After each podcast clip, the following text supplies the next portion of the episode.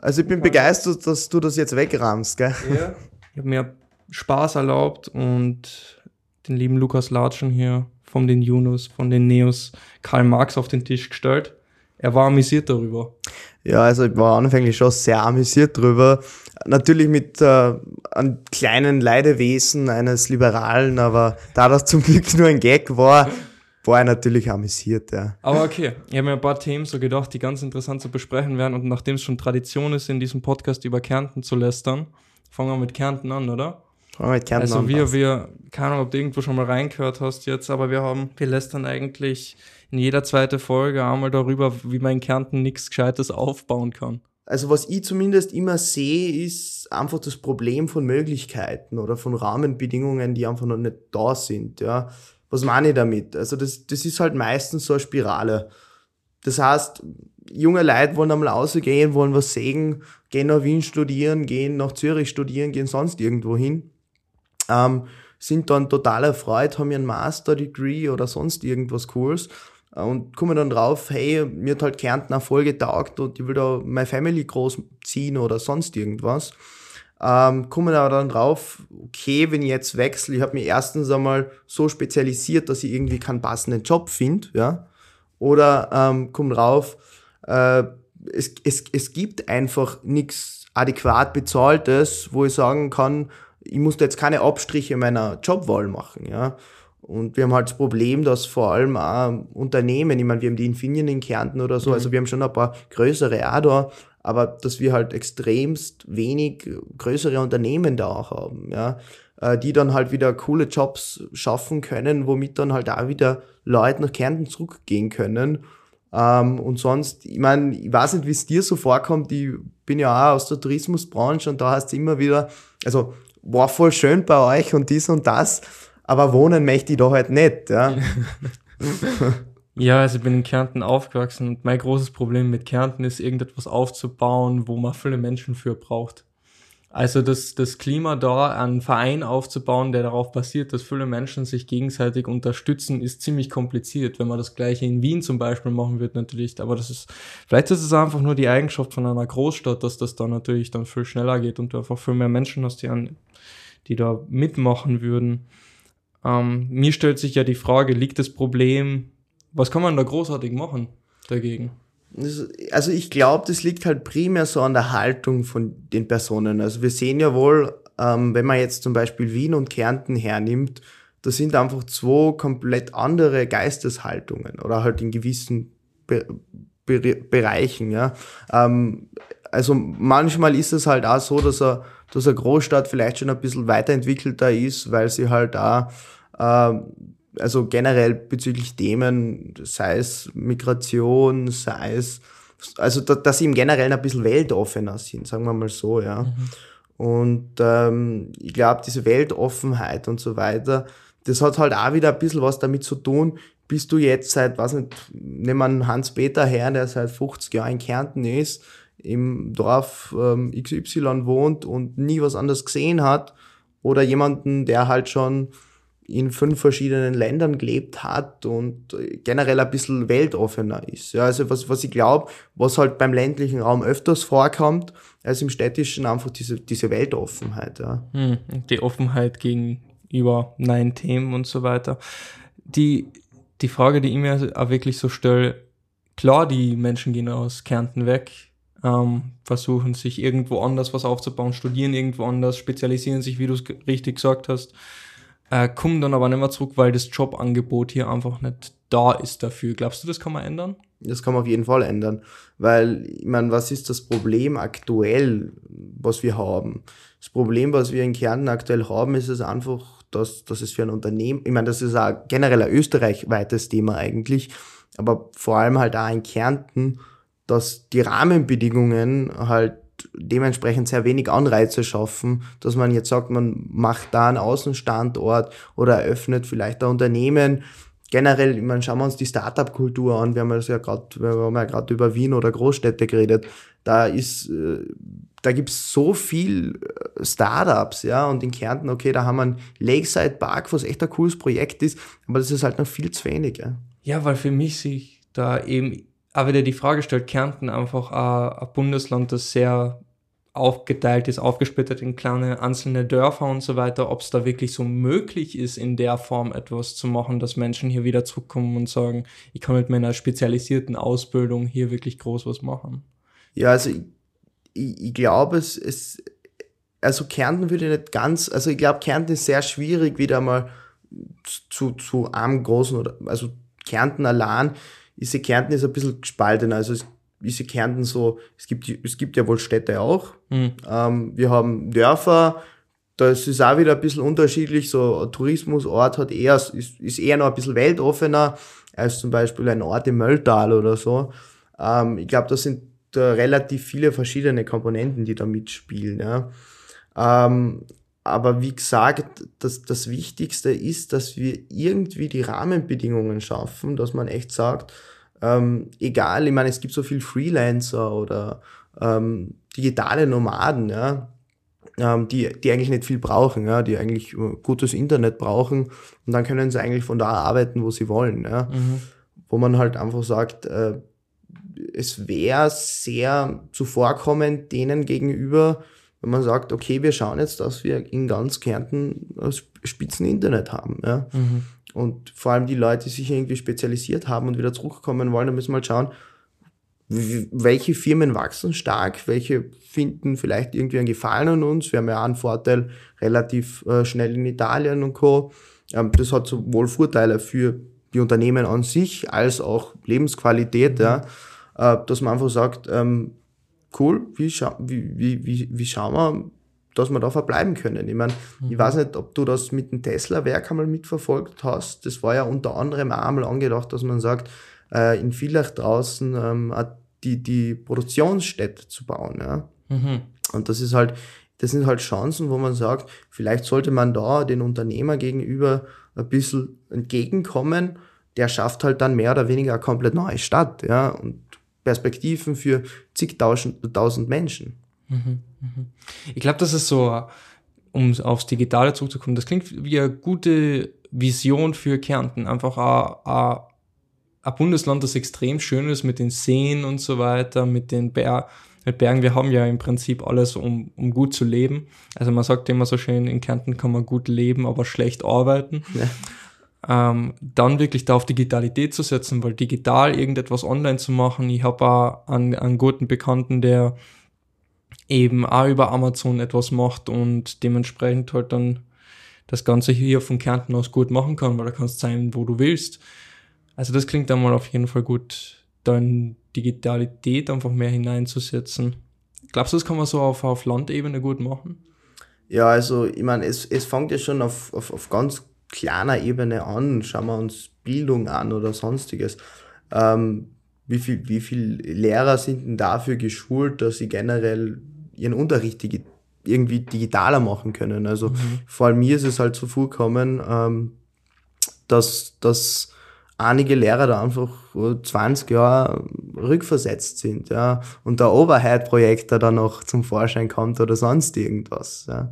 Mhm. Ähm, sonst, natürlich, also, ich meine, es, wir werden es leider nicht schaffen, dass wir in jedem kleinen Dorf äh, Glasfaseranbindung haben, ja, aber dass man zumindest sagt, ähm, im, im größeren Teil hat man spitzen Internetverbindung. Mhm. Oder dass man zumindest sagt, okay, äh, im Umkreis von, weiß nicht, zehn Minuten Autoweg oder so, hat man da eine super Anbindung, weil er kann dann genauso sagen, okay, ich wohne jetzt im abgelegensten Dorf überhaupt, jetzt ein bisschen ja. äh, überspitzt formuliert und fahre halt zehn Minuten ins Büro und kann da mit super Internet arbeiten und meine Sachen machen. Ja, weil es gibt ja sehr viele Leute, äh, digitale Nomaden und so weiter, die einfach sagen, ähm, ich will dann doch noch irgendwie den Aspekt von Arbeiten und Privat auseinanderhalten und dann wäre das eigentlich ein guter Kompromiss. Mhm. Also, dass wir im Endeffekt schauen müssen, dass generell Kärnten irgendwie zum Beispiel Vorreiter wird für digitalen Netzausbau oder so, wäre das, das wäre natürlich genial, ja. Mhm. Da müssen wir halt schauen, dass wir Schritt äh, für Schritt äh, das Ganze angehen. Es klingt für mich wie nach so einer guten Lösung an sich, aber ist nicht da wieder das Mindset von den Kärntnern äh, ein anderes, dass die, wie gesagt, wenn man natürlich sich wieder Großstädte anschaut, Wien, jetzt einmal wieder als primäres Beispiel, dass da natürlich Digitalität viel wichtiger für die Menschen dort ist, als jetzt es da in Kärnten ist, wo man eben, wie du schon gesagt hast, die Weltoffenheit natürlich je nachdem, von wo du kommst, ist natürlich unterschiedlich und auch der Fortschritt im Bereich Digitalität. Also klingt für mich noch einen guten Lösungsansatz und die Frage ist, wie sehr gehen die Menschen in Kärnten damit? Ja, also die, die Frage ist, für wen schafft man direkt, also was ist der Sinn dahinter, was willst du damit erreichen? Wenn du jetzt sagst, für die Kärntnerinnen und Kärntner, klar, ähm, beispielsweise 70-jähriger Pensionist wird da jetzt nicht sehr viel Sinn dahinter sehen. Ja? Aber wenn man jetzt sagt, ähm, ich möchte mich in Kärnten als attraktives Bundesland auch für diejenigen geben, die halt vor zehn Jahren in Kärnten ihre Heimat aufgeben haben oder die sagen wollen, ähm, ich will nicht mehr in Wien leben, ich habe die Großstadt voll, ähm, ich will nach Kärnten ziehen, dann hat, schaffst halt vor allem dafür ähm, das Angebot. Und ich glaube, das größte Problem, was wir in Kärnten halt aktuell haben, ist die Abwanderung. Kann, du kannst da Statistiken anschauen, ähm, wie schauen die Bundesländer 2050 aus. Ja? Und da ist so, dass ich meine, großes Wachstum gibt's fast nirgends, aber Kärnten ist das Schlusslicht und das einzige Bundesland, wo die Bevölkerung voraussichtlich zurückgehen wird. Ja. Mhm. Ich meine, klar, Migration und so weiter es sind auch alles große Punkte, aber ich glaube, dass vor allem für zukunftsfittes Kärnten das A und O ist, dass wir irgendwie schauen, dass wir zumindest unsere Bevölkerung halten können oder äh, ähnlich verbleiben, weil das Problem ist halt auch, äh, ich meine, man sieht ja wohl infrastrukturelle Geschichten, es hängt halt immer irgendwie mit Personenanzahlen zusammen. Und wenn wir dann irgendwie mit unserer Infrastruktur zurückgehen müssen, nur weil wir halt äh, dementsprechend aussterbende Dörfer haben, ist das halt eigentlich sehr traurig. Ja? Mhm. Und dagegen muss man irgendwie was tun. Ja, definitiv. Lass uns über Liberalismus sprechen. Gerne, immer doch den Ansatz, weil darüber habe ich in so, so, Solange das Wort Karl Marx nicht fallen muss. nicht unbedingt, nicht unbedingt. Ähm, für mich geht's mehr darum, weil ich in letzter Zeit viel drüber nachgedacht habe, über den Freiheitsaspekt und wie viel man eigentlich außerbringen kann, wenn man den Menschen so viel Freiheit wie möglich gibt. Ähm, ja, lass, lass darüber ein bisschen, bisschen reden. Äh, würdest du Freiheit so als den höchsten Wert für dich? Also Freiheit im Endeffekt, ich meine, worum geht's? Jetzt gehen wir irgendwie ins Philosophische ein bisschen zu. Mhm. Wenn mir jetzt jemand fragt, um was geht's mir im Leben oder was sehe ich generell den Sinn dahinter, ja? Und zwar, das ist mehr oder weniger das, dass ich das tue, was mir gefällt, was mich selber erfüllt und wo ich einfach selbst einen Mehrwert draus schätze. Und mhm. so finde ich die Freiheit, das zu tun, was man möchte, mehr oder weniger, ähm, ist eines der obersten Güter, die es wir haben. Ja. Mhm. Ich meine, klar, spielt Demokratie und Co. natürlich auch noch ganz oben in der ersten Reihe mit. Ja. Aber die Freiheit zu sagen, ich kann das machen, was ich will, was mir gefällt, solange ich damit keinen anderen schaut, ist, glaube ich, das Optimum von mhm. dem menschlichen Dasein. Ja. Wie weit kann man das ausbauen? Weil du sagst, solange man niemand anderen damit schadet. Äh, ein Einfluss auf andere Menschen hat man ja immer. Und der ist, kann ja positiv und negativ sein ab welchem Grad sagt man, okay, da schränkt man jetzt die Freiheit ein. Man kann nicht natürlich jetzt sagen, wie wir es bei, beim Mord haben zum Beispiel, da schränkt man es ein. Logische Einschränkungen und so weiter. Aber man kann genauso mit äh, irgendwelche Kleinigkeiten Menschen negativ beeinflussen, vielleicht, auch wenn es vielleicht nicht bewusst geschieht. Also alles ist ja immer ein Spiel in der, es gibt ja nicht das Individuum an sich, das jetzt äh, niemand anderen beeinflusst oder so mit die eigenen Taten. Also wo schränkt man ein? Ab wann schränkt man ein? Absolut richtig. Also ich glaube, die, die, die Frage ist recht schwer. Ähm, ich meine, wir haben ja zum Beispiel das Thema Impfpflicht gehabt, ja, wo, wo wir eigentlich genau vor so einer Hürde gestanden sind, ja. Wo ich persönlich zum Beispiel an meiner Meinung nach sage, ich meine, ich habe sehr lange mit mir selber gekämpft, was sehe ich da jetzt als sinnvoll an, war dann doch etwas, also war dann doch in meiner ähm, liberalen Überzeugung, dass man sagt, impfen unbedingt, ja bitte, aber keine Pflicht, weil das für mhm. mich wieder zu sehr Einschränkung ist. Natürlich kann man sagen, gut, wenn der jetzt ähm, beispielsweise zum im Supermarkt geht und mit drei Leuten redet und einen davon ansteckt, schadet er dementsprechend der anderen Person. Ja. Ähm, das ist, das ist eine Definitionssache, wo, die ich glaube, die meiner Meinung nach eigentlich im Einzelfall angeschaut werden muss. Natürlich, wenn man ganz gravierende mhm. Konflikte hat wie Mord oder sonstiges, da brauchen wir gar nicht drüber diskutieren. Also das ist eine ganz klare, überschrittene Linie. Aber mit jeder Handlung, die du machst, ja, ähm, gibt es Auswirkungen. Aber wenn du, wenn, wenn man jetzt nicht, wenn man nicht einmal die Interesse hätte, irgendeine Auswirkung zu machen, ja.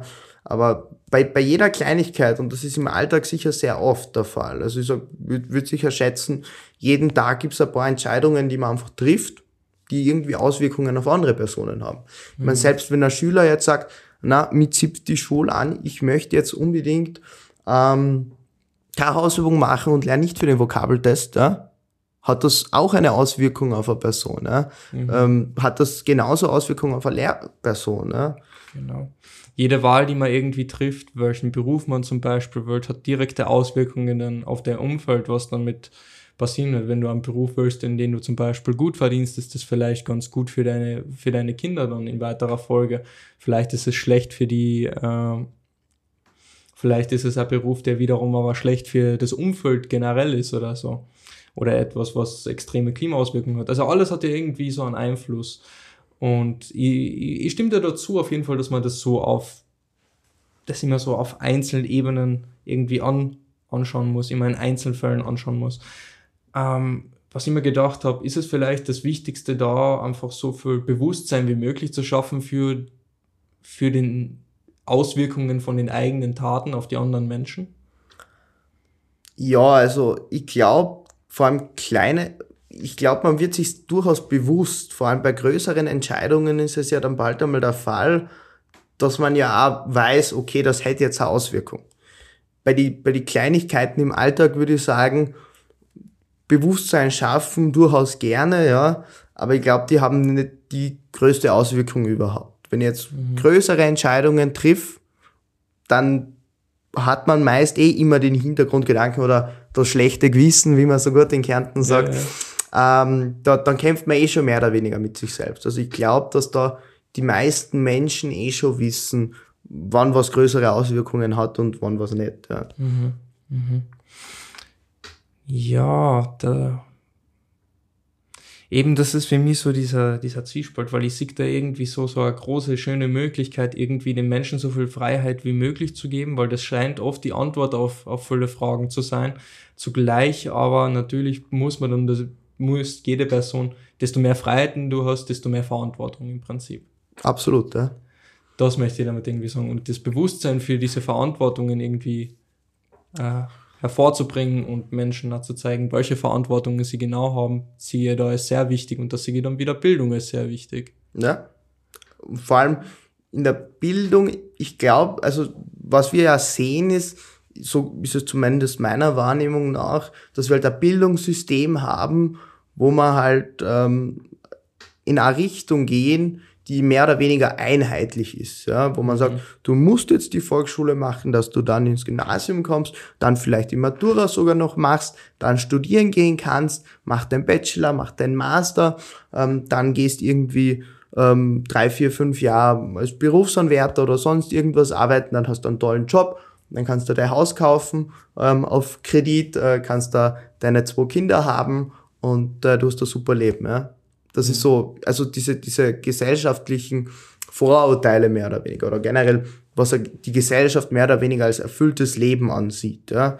Und genau da ist ja der Punkt, wo ich dann sagen muss, ähm, nein, weil man kann das pauschalisieren und dies und das, aber im Endeffekt ähm, ist jede Person komplett unterschiedlich und soll jede Person genau das machen, was ihm gefällt und wo er sagt, wo, wo er dann irgendwann einmal mit 70, 80 Jahren sagen kann, cool, ich habe mein Leben so gelebt, wie ich es haben wollte. Ja? Und der Bildungsaspekt ist halt für mich auch ein Riesenaspekt, weil ich sage, so wie das Bildungssystem jetzt ist, ist es ein kompletter Scheiß.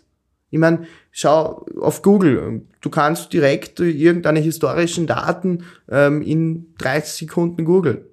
Ähm, schau dir irgendeine lyrischen Textanalysen an oder sonstiges. Ähm, klar, wenn du, wenn dir das jetzt voll interessiert und dies und das, dann schau, dass du das im Studio machst oder sonstiges.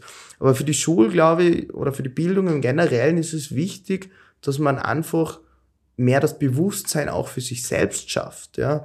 Dass man sagt, man geht irgendwie so auf generelle Themen ein, angefangen von normaler Finanzbildung, also was ist eine Versicherung, wie schließe ich einen Mietvertrag ab, was mache ich da, dies, das, ja. Das, ich meine, es gibt so viele Leute, die sind mit 18 top ausgebildet, wissen von ähm, gigantischen Sachen, wissen, dass meist eh fast nie wieder gebraucht wird, aber schaffen es nicht, die simpelsten Sachen zu machen. Ja? Ähm, wenn sie studieren gehen, haben sie dann keinen Plan, was eine Kaution ist zum Beispiel. Ähm, dass man da einfach generell die Schule so zu einem Ort macht, wo man sich selbst da schon ein bisschen zurechtfinden kann, wo man selbst ein bisschen eine Verantwortung eingeräumt kriegt, ähm, zu einem Ort, wo man das Verständnis fürs reale Leben kriegt und dafür ein mhm. Ort, wo man sich selbst entfaltet. Was meine ich damit?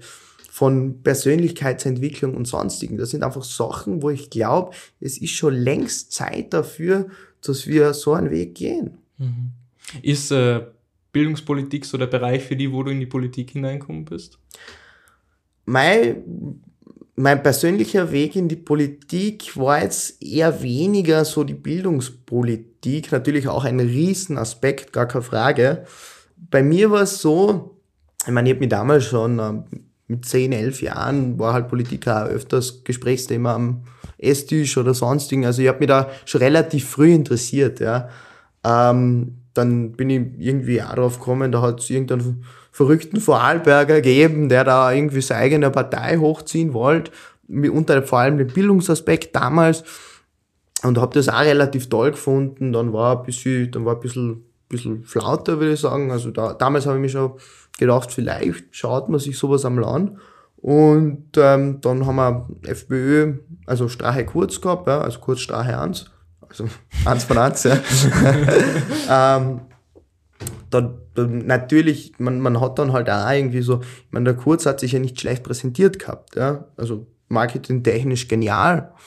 Themen angesprochen, wo man echt sagt, hey, der macht irgendwie einen Fortschritt oder so.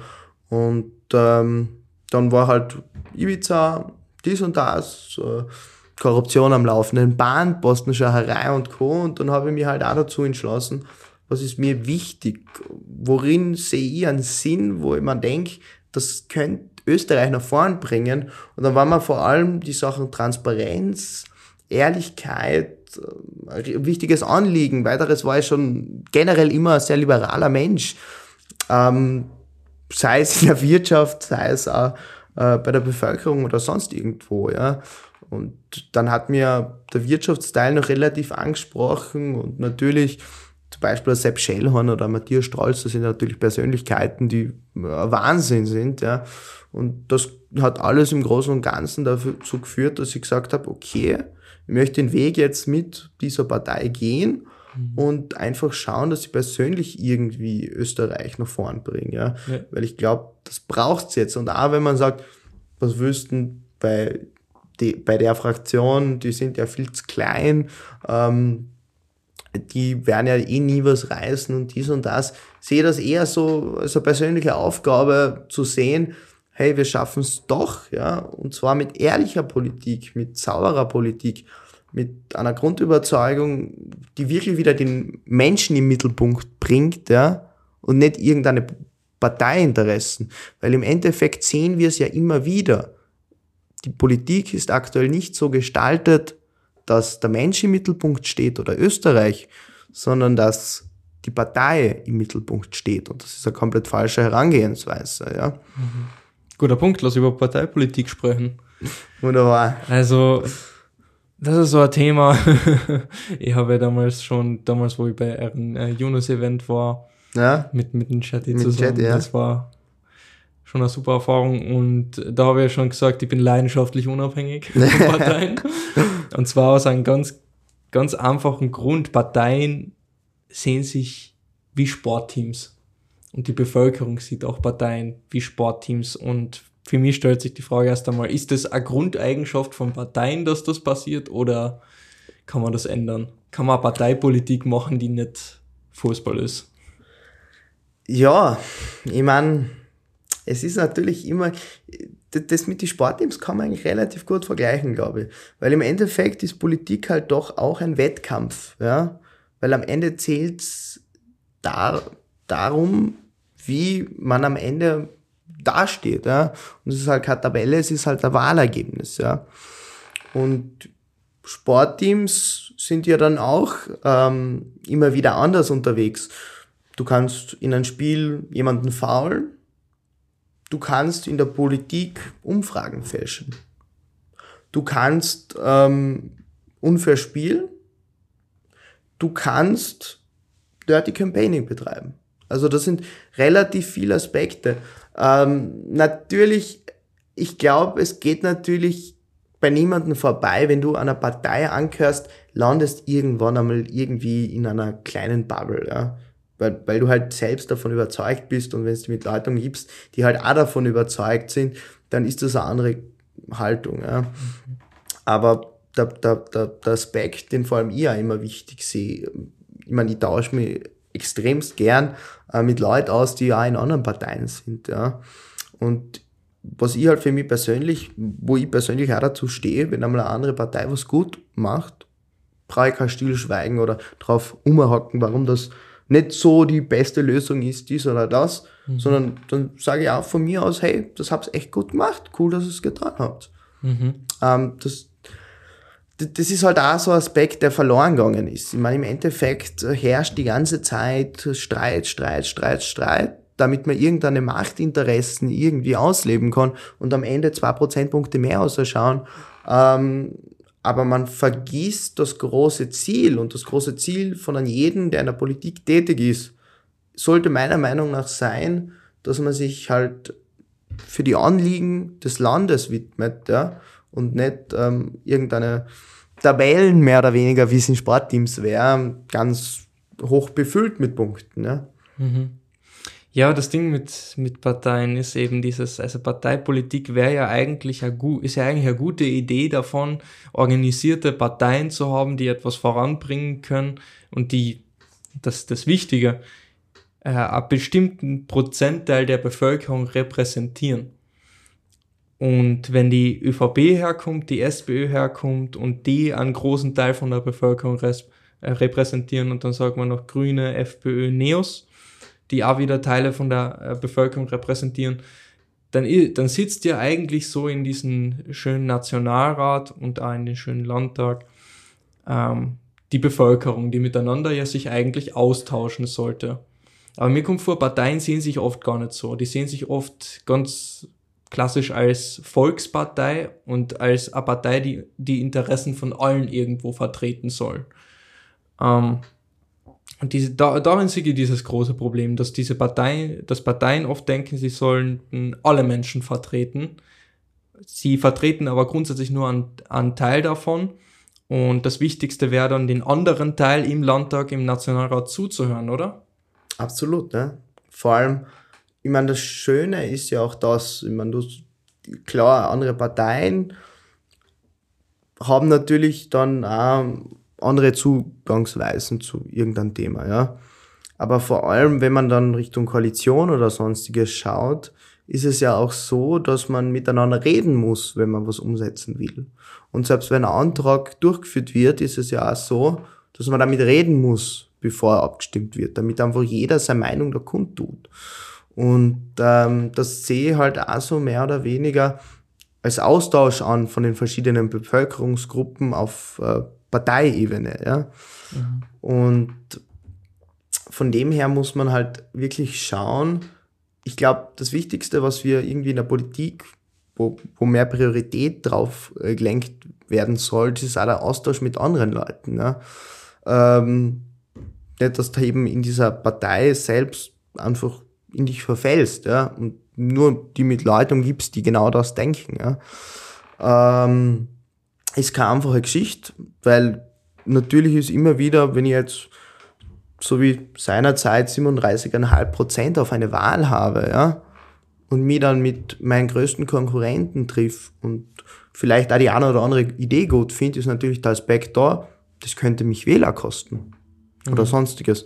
Aber aus dieser Denkweise sollte man irgendwie mit der Zeit einmal herauskommen. Ja? Also vor allem im 21. Jahrhundert, glaube ich, ist es das Wichtigste, vor allem wenn wir diese ganzen Krisen und sonstiges anschauen, dass wir miteinander schaffen und äh, kein Gegeneinander.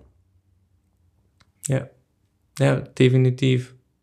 Das ist eben so der Punkt, wo für mich die Frage ist, ist es nicht das System selbst, das dazu führt, dass Parteien sich irgendwie so sehen als diese Sportteams?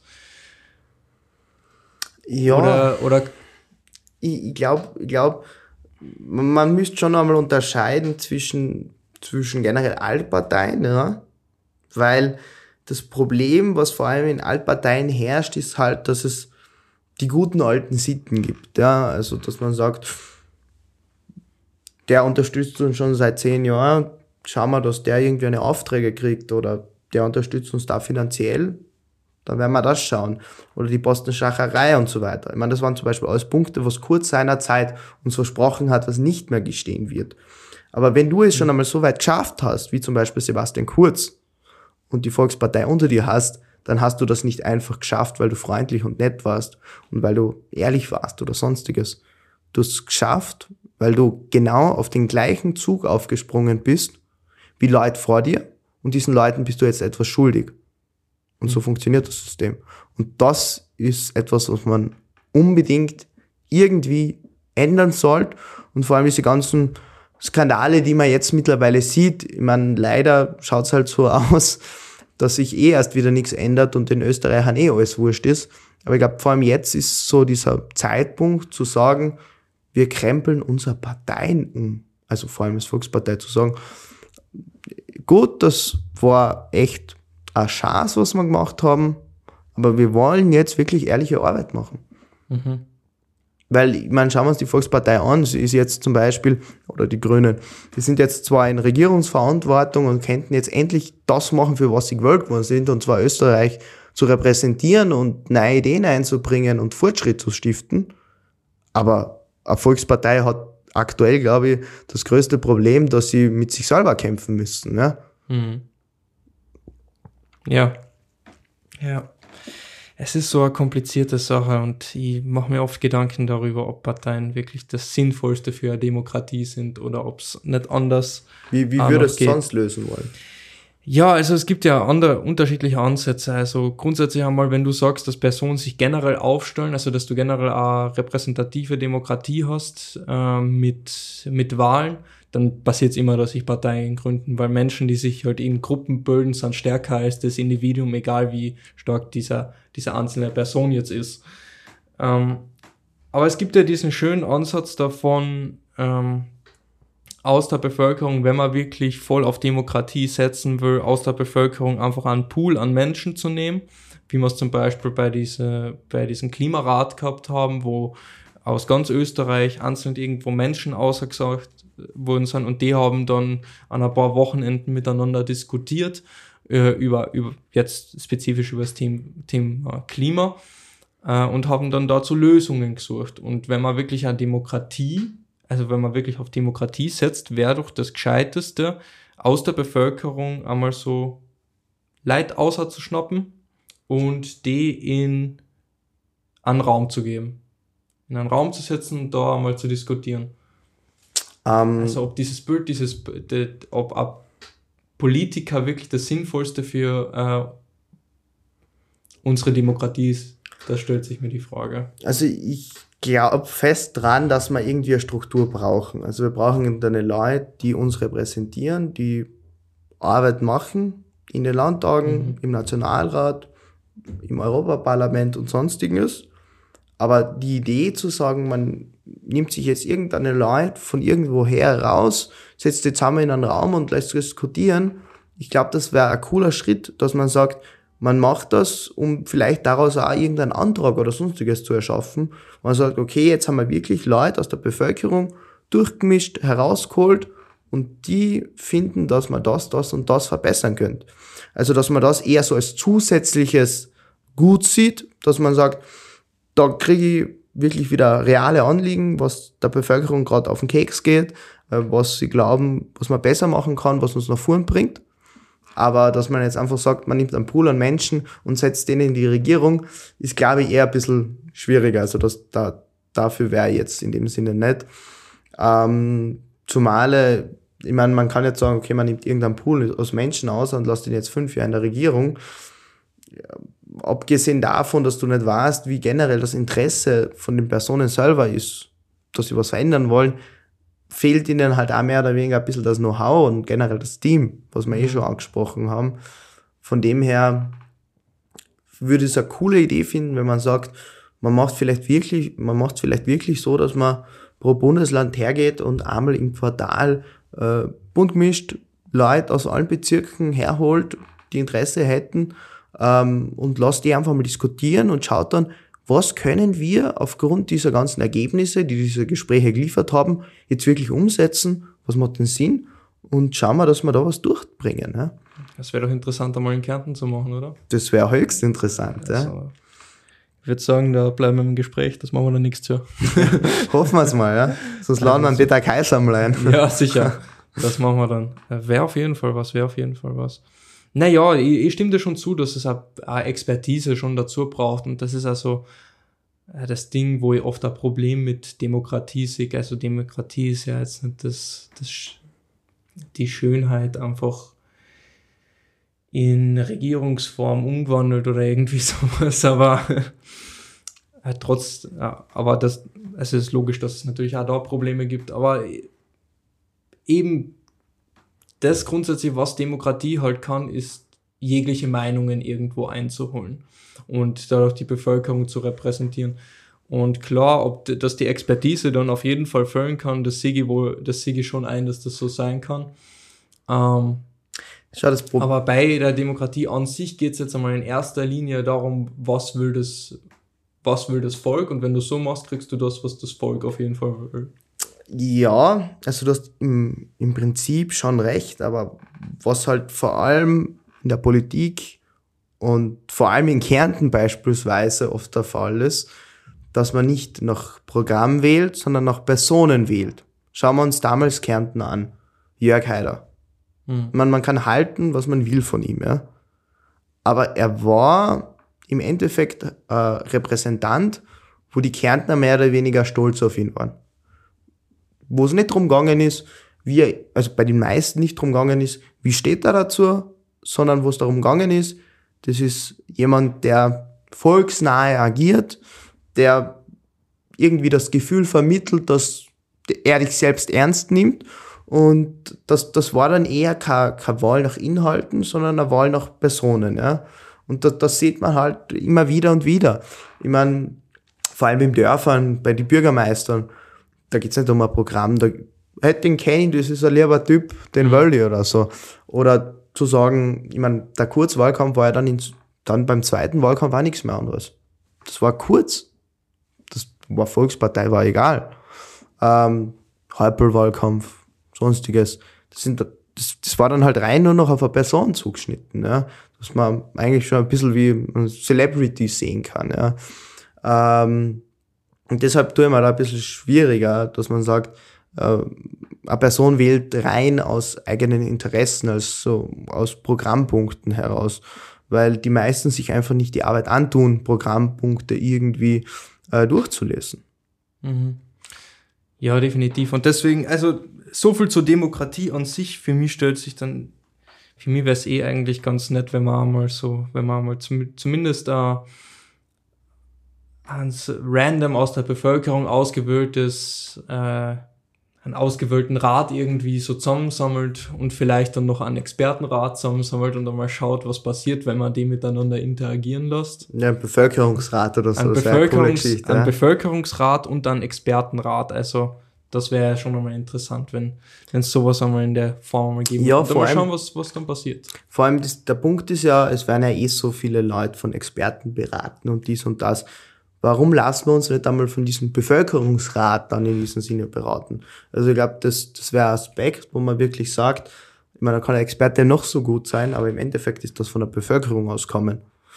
Und ähm, das ist bestimmt ein Punkt, wo man sagen kann, in Zukunft müsste man schauen, dass wir irgendwie sowas zusammenkriegen. Einen Punkt habe ich noch für uns. Gerne. Für den heutigen Tag und dann lassen wir es ruhen. Äh, Politiker sein. erzähl, erzähl einmal so ein bisschen von, von den. Ich meine, du hast jetzt natürlich kein typisches Politikleben an sich, wo du jetzt in, in den Landtag marschieren musst. Wie gesagt, schauen wir mal, was kommt, gell? also, aber es war halt eigentlich schon interessant einmal zu wissen, was du so übers Politiker sein, was du davon haltest und wo du da Probleme siehst. Ja, also als politisch engagierte Person würde ich sagen, ähm, hat man vor allem, wenn man dann irgendwie schon wirklich in Funktionen gehabt und so weiter, ja natürlich schon relativ viele Einblicke miterlebt. Ja. Was man halt immer wieder sieht, ist die Ehrlichkeit, die vor allem, wenn du vor allem jetzt mit anderen Parteien zum Beispiel redest, eine total andere ist, weil du mit, die mit jemandem unterhalten kannst, der sich umdreht und dann wieder was komplett anderes sagt. Ja? ja. Du hast den Aspekt da, dass äh, bestimmt auch parteiintern Leute nicht so ehrlich zu dir sein, wie du zu ihnen bist. Ja? Ähm, Im Großen und Ganzen, man Sepp Schellhorn hat einmal gesagt, äh, Politik ist Gift. Also fein ist es nicht immer, ja. Mhm. Ähm, aber im Großen und Ganzen geht es vor allem darum zu sagen, ich will jetzt irgendwie aufmerksam machen, was falsch läuft und will mein Bestmögliches tun, um was zu verändern. Ähm, klar, es gibt schöne Sachen, wie zum Beispiel, wenn du wirklich was erreicht hast, ich meine, das war zum Beispiel seinerzeit in der Landesschülerinnen, äh, im Landesschülerinnenparlament und man sagt, okay, man macht da jetzt wirklich einen Schritt und boxt irgendwie den Antrag direkte Demokratie durch oder Finanzbildung oder sonst irgendwas, das, was dann natürlich erfüllt, sind natürlich auch Events, die du aufstellst, du wirklich sagst, ähm, die gehen jetzt wirklich mit einem Mehrwert aus dem Gespräch außer. Und das sind vor mhm. allem die Kontakte mit den verschiedenen Persönlichkeiten, ähm, wo man wirklich sagt, das ist extremst bereichernd und wo man wirklich sagt, du triffst die mit Mitgliedern, du triffst die mit anderen Fraktionen, also Menschen aus anderen Fraktionen, du triffst die mit ähm, der Bevölkerung, ähm, und das, das Große und Ganze bringt dir natürlich eine extrem große Sichtweise auf alle möglichen Dinge, äh, was an sich schon eine sehr coole Geschichte ist. Mhm. Und am Ende geht's an halt immer darum, dass man sagt, äh, man kann mit dem, was man tut, also so ist es zumindest bei mir, wirklich einen Mehrwert stiften. Natürlich ist das umso schwieriger, wenn du eine Jugendpartei bist, die in keiner Regierung ist oder sonst irgendwas, also die Mutterpartei davon. Aber du kannst ja wohl aufzeigen, wenn was falsch läuft. Ja? Super, ein super Schlusswort einmal zu, zu der heutigen Folge. Das war Lukas Latschen bei uns hier in Happiness Ideology Podcast.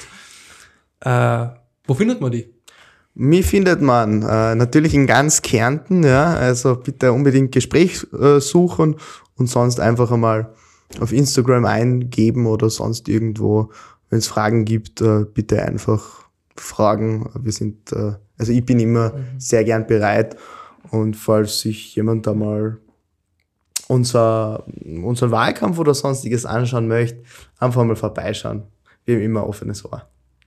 Passt. Dann sagen wir noch einmal Danke, dass du da warst. Ich sag Danke für die Einladung. Und wir müssen das auf jeden Fall dann nochmal äh, wiederholen, weil wir müssen noch über Kapitalismus sprechen. Also das ist es, ich glaube, das wäre so der wichtigste Punkt, den wir jetzt ja. ausgelassen haben. Ja. Absolut, ja passt. Dankeschön. Danke.